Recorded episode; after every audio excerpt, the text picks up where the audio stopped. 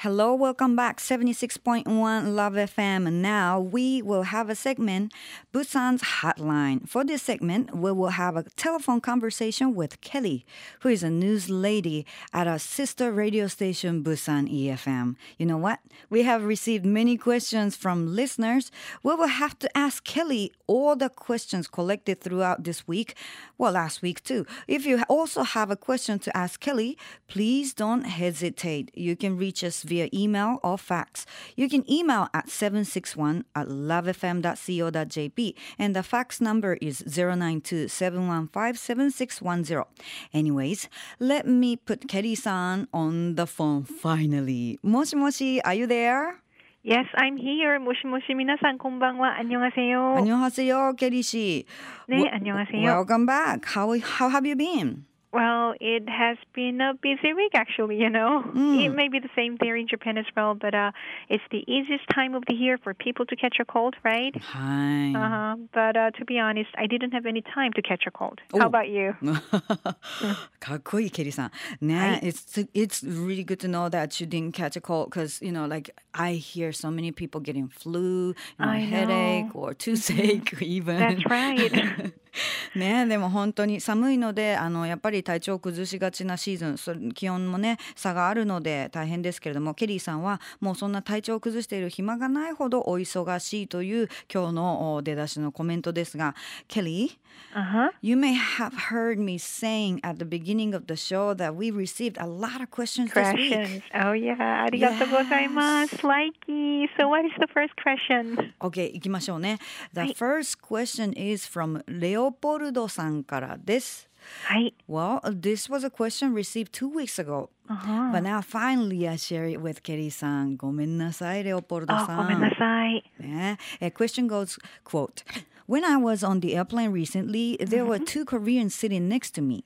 One was a mother who was in her 60s, and her son was 40 something. I mm-hmm. don't speak Korean, and I didn't have a chance to talk to them, but I realized that the son treated her mother very kindly. Like the son helped his mother, you know, taking a spoon out of the plastic package and gave in a massage, uh, giving a massage. Wow. So I wondered if uh-huh. it's very natural for guys to treat their mother like that in Korea or not. It was wonderful, actually. Can you tell us about it, Kelly? Unquote. Well, it sounds like a very good question. そうですよね、ケリーさん。I will はい let you have a little bit of time to answer, but let me translate what Leopoldo さん said. Sure, go ahead. はい、えー日本語でご説明するとレオポルドさんの E メールが届いたんです。先日コリアンエアの機内で2人の韓国の方が隣に座られました。でお二人は親子で60代ぐらいのお母様と40代ぐらいの息子さん。で韓国語私はわからないので話しかけたりはできなかったのですが2人の様子を横目で見ていると息子さんがお母さんに対して本当に優しく接していらっしゃったのです、まあ、袋から食事の時こうスプーンを取り出してあげたりもう寝る時は座席を少しでも快適に整えてあげたり足をマッサージしてあげたりもう娘さんならまだ理解できるんですが息子さんがこんなにいろいろとお世話されている姿韓国の男性はなんて優しいのだろうと感動しましたケリーさんこれって韓国では当然のことなんですか？というクエスチョンなんですはい。I well, I had enough time to think about it, right? はい。well, sons who are so good to his mother are mm. called 효자 here in Korea. 호. 효자. 효자. Hi. Hi. Wow, nice pronunciation. Arigato. Hi. well, there are a lot of men who were super duper good to his mother. That's mm. really good, right? Hi. Hmm, but uh, how should I explain this? But that's where the drama starts between the mother-in-law and the wife. You know what I'm saying? Oh, hi. Hi. Mm. Well, actually, a few days ago, one of my Canadian friends posted on the Facebook that when scrambling the vocabulary mother-in-law, it can be. Don't be surprised. Oh woman Hitler. Oh, that's cold ね。は I know. So I thought, hmm, probably Koreans are not the only people who have dramas and things like that with their mother-in-laws, right? How about in Japan? い。 なるほど。うん、Japan, そうね、not so much like maybe Korean guys, but I think it's just a great thing to see guys treat their mothers really kindly. That's you know? right. It's really great. そうなんですよ。 I あの admit that. 今ね氷座っていう言葉が出てきましたが、 韓国でお母さん思いの息子さん、まあ、のことをそういったあの呼び方で呼ぶことがあるんですがこれとてもいいことですよね。すごくとってもお母さんによくする男性。しかしそれで結婚生活において嫁姑間のドラマが始まるというのも意外とやっぱりあったりするそうです。韓国の話。で、えーまあでもこういった問題はその韓国だけでなく義理のお母さんとそのお嫁さんの話っていうのはあのケリーさんのお友達のカナダのねお友達の方もフェイスブックにね、えー書き込みを書いていたりとかする。多分韓国だけじゃないよねというコメントでした日本もねそれはどこでも世界でもああると思いますが特に韓国の男性がお母さんに優しいっていうのはもしかしたら日本よりもなんとなく感覚的に、うん、つ強いかもしれませんねなるほどありがとうそれでは moving on to the next one はい。next question is from GI Orange さんはい。It goes, quote, I heard that Tom Cruise came to Busan for his new movie and he was Yeah. Honored by Hernam Sik. Uh-huh, the, hi, the mayor of Busan with honor, honor, honorary citizenship. Please tell us more, unquote. Yes, exactly. You know what I'm saying. You know, uh, Tom Cruise paid a visit to Busan for the first time. It was his sixth visit to Korea, but so far he has visited to Seoul only. But this Ah, time he came all the way down to Busan, and Busan citizens were super duper happy. You know, and red carpet event was held in the Busan Cinema Center.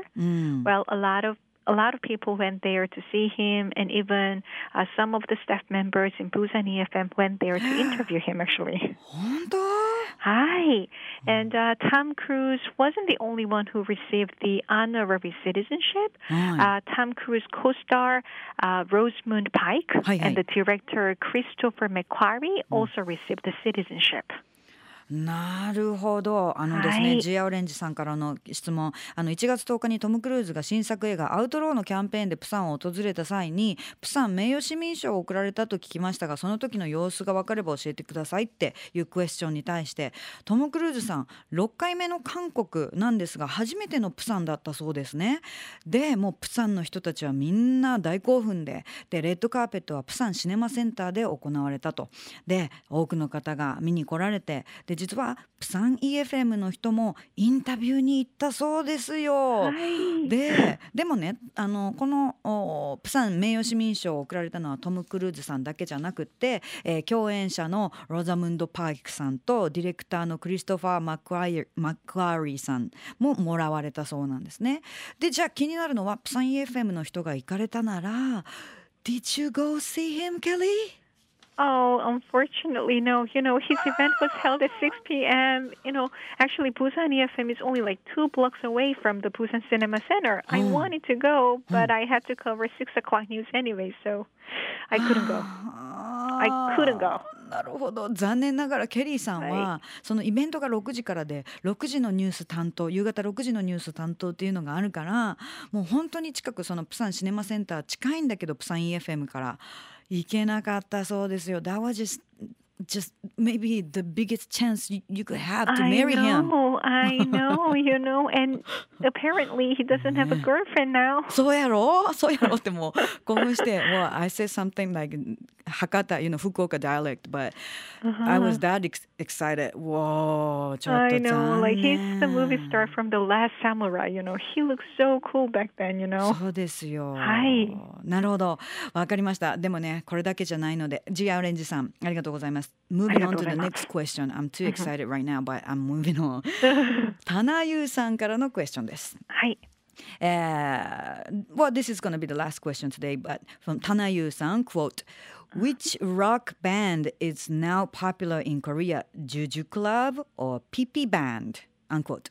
Wow, very impressive. You know, Juju Club and PP Band used to be so popular back in like 90s and early 2000s, you know, but they have been forgotten. Nobody knows, like, you know. Mm. But let me see. Hmm. These days, I think that a lot of idols are popular instead of the rock bands. Hi, hi. But I say Yoon Do-hyun Band. Oh. Has been loved for a long time. So I say Yoon Do-hyun Band. Is the one of the most popular uh, rock bands in Korea. うなるほど。田中優さんからのクエスチョンで、あのロックバンドについてどんなロックバンドが人気ですかってジュジュクラブとピピバンドだったらどっちが人気ですかっていうお話であのジュジュクラブとかピピバンドよくご存知で田中優さんとケリーさん驚かれました。